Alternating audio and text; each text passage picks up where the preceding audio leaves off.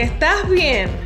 Soy Belma Hernández, estratega de comunicación y tu cómplice para escribir, hablar y persuadir estratégicamente hasta lograr incrementar tus clientes y seguidores. Hablar es algo que hacemos a diario, pero ¿cuántas oportunidades no hemos perdido por no saber hablar estratégicamente? La intención y el propósito tienen que estar presentes en nuestras interacciones diarias con otros si queremos ser influyentes. No subestimes el poder de una conversación. Al terminar este episodio, tendrás en tu poder siete claves poderosas para tener una conversación estratégica con tu audiencia, ganar su confianza y lograr fidelidad. Prepárate para conversar. Pero antes, te invito a visitar mi página en la web belmernandez.com, en donde encontrarás herramientas útiles para ser un comunicador influyente.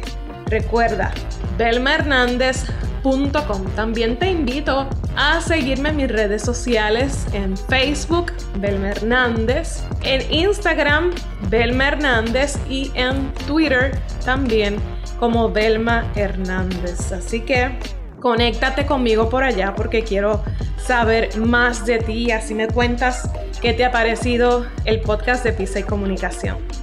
Hace un tiempo participé de una conferencia de un gran comunicador, el pastor y comediante argentino Dante Gebel.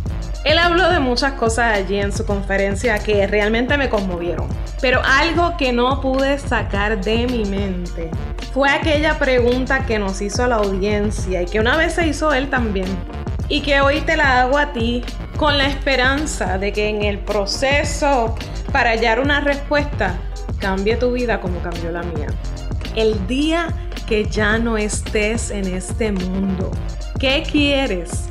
Que quede escrito en tu lápida. Y yo le añado una más para ampliar esa reflexión. ¿Cómo quieres que te recuerden? Esa amigo y amiga que me escuchas es la pregunta eficaz del episodio de hoy. ¿Qué quieres que quede escrito en tu lápida cuando ya no estés en este mundo? En el episodio anterior hablamos de que la gente quiere líderes reales. Les decía que hay mil argumentos que vencerán lo que pretendemos construir de nosotros, pero nada ni nadie puede vencer lo que somos realmente. Nadie puede argumentar sobre algo que solo viviste tú y sentiste tú. Podrán tener opiniones sobre tus experiencias, sobre tus vivencias, pero no pueden cambiarlas. No pueden destruirlas porque son tu esencia y solamente tú las has vivido. Así que usa tu historia para comunicar. Déjame ayudarte un poco con esa pregunta eficaz de hoy. Quiero ampliar esa conversación con ustedes hoy. Mira, hasta que no sepas la respuesta a esa pregunta, no deberías aspirar a liderar a nadie, ni tratar de venderle nada a nadie estás perdiendo tu tiempo y tu vida. ¿No sabes cómo debe terminar tu recorrido en esta tierra? ¿Cómo vas a guiar a otros a un futuro mejor o hacia una solución? Es importante que definas cómo quieres que te recuerden, porque ese será el mapa para las acciones de tu vida día a día. Necesitas definir el final para que puedas construir el camino.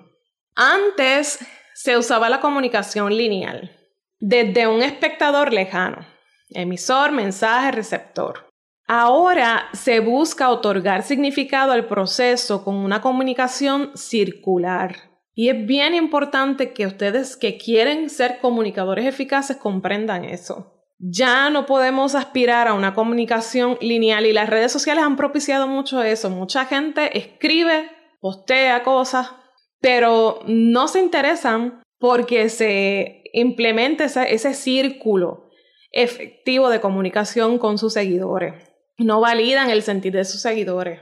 No le hacen preguntas o le hacen preguntas, pero ahí las dejan y no contestan. Y no, no las leen.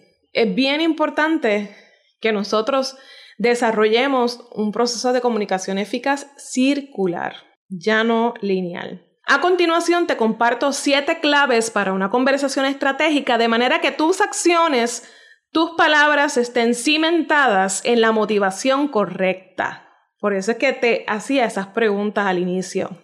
Y así obtenga los resultados que tú deseas. Número uno, debes considerar tu historia los desafíos que has enfrentado y cómo los has resuelto. Después de todo, serás un líder que guiará a otros a qué? A vencer desafíos, a encontrar soluciones.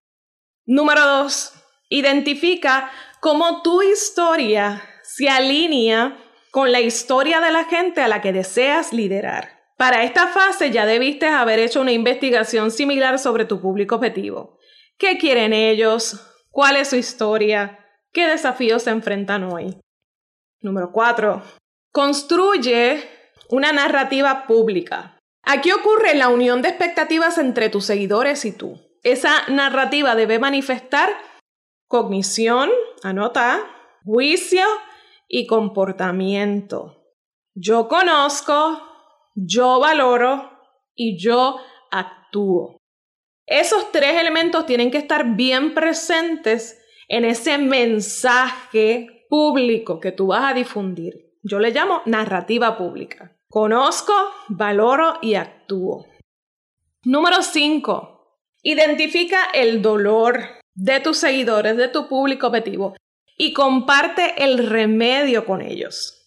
Crea el mapa para una narrativa eficaz, definiendo el pasado, el presente y el futuro que estará intrínsecamente ligado a culpar a alguien o algo en el marco de la victimización y la redención. En las consideraciones al valorar el pasado, vamos a definir quiénes fuimos, qué desafíos enfrentamos y cómo los vencimos, pero fíjate que ya aquí estamos considerando también a nuestro público. En el presente, valoramos por qué estamos aquí, ¿Qué nos mueve? ¿Qué desafío debemos vencer juntos? Ahí es que identificamos el dolor de nuestro público y en el futuro vamos a dibujar con palabras ese futuro que esperamos alcanzar juntos, nuestros seguidores, nuestros clientes, junto a nosotros. Otras estructuras de narrativa que pudieras considerar al construir esa narrativa pública son causas y consecuencias, diagnósticos y pronósticos. Fíjate que primero te compartí la estructura de la víctima y la redención, pero hay otras estructuras adicionales que son las causas y las consecuencias y los diagnósticos y pronósticos.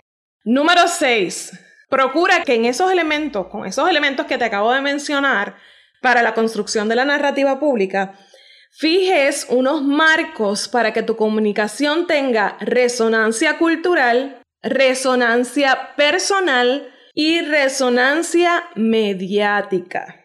Es un reto grande, pero se puede lograr. Con esos elementos que ya te hablé, debes lograr fijar unos marcos para que tu comunicación tenga resonancia cultural, resonancia personal y resonancia mediática. Número 7. La clave número 7. Comunicación que da sentido. La intencionalidad coloca al emisor en el rol de comprender cómo escucha el receptor. ¿Dónde está el sentido aquí? En el contexto de la comunicación. Conocer el contexto en el que se está generando esta comunicación valorar el momento histórico colectivo, el momento histórico personal, para entonces integrarlo a ese proceso de comunicación y de esa forma darle sentido a nuestra comunicación. Usa ideas líquidas. ¿A qué, ¿A qué denominamos ideas líquidas? Son esas ideas que apelan a las emociones.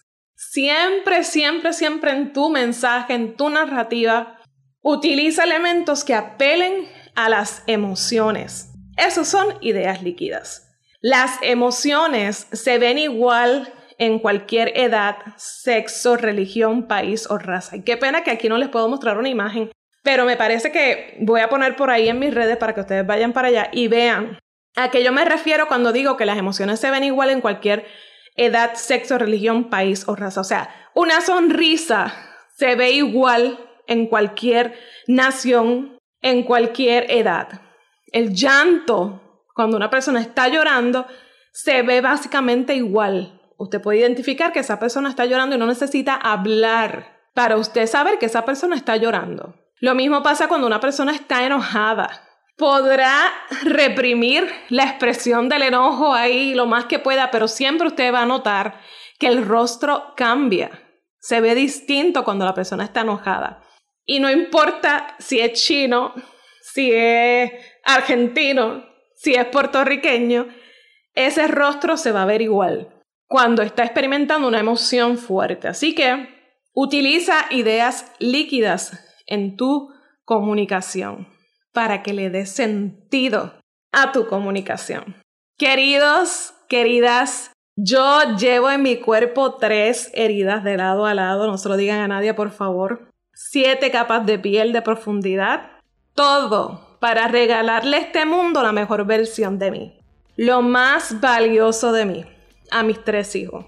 Tres cesáreas, tres heridas profundas. Y soporté todo ese dolor para ofrecer lo mejor de mí, mi mejor versión. Así que a veces ofrecer lo mejor de nosotros va a doler, pero no nos queda otra. O se muere dentro de nosotros y nos mata también, o sale a la vida. Vivir expuesto va a doler, Muchas veces te va a doler, pero será necesario para mostrar el corazón y darle sentido a tu comunicación. Amigos, en la comunicación necesitamos la razón, pero mucho más el corazón. Estoy tan feliz de que te hayas quedado hasta el final de este episodio. Si tienes dudas, preguntas, por favor no te quedes con ellas. Yo sé que aquí abordamos aspectos un poco más técnicos que pudiéramos profundizar en una conversación a través del Messenger o del email. Así que escríbeme a velmaestratega.gmail o visita mi página web, mis redes sociales y ahí podemos seguir conversando sobre este tema. Valoro tu tiempo y tu atención. Me importa tu desarrollo y tu crecimiento. Sé que hay cosas extraordinarias dentro de ti que otros tienen que conocer. Por eso te espero en el próximo episodio y recuerda que si te gustó este podcast, solo si te gustó, digan la verdad. Le des un screenshot a, a este episodio, lo publiques en tus historias y me haces un tag para conocer qué te pareció. Y no olviden que si tienen algo que decir, Díganlo estratégicamente porque ustedes son el mensaje. Hasta la próxima.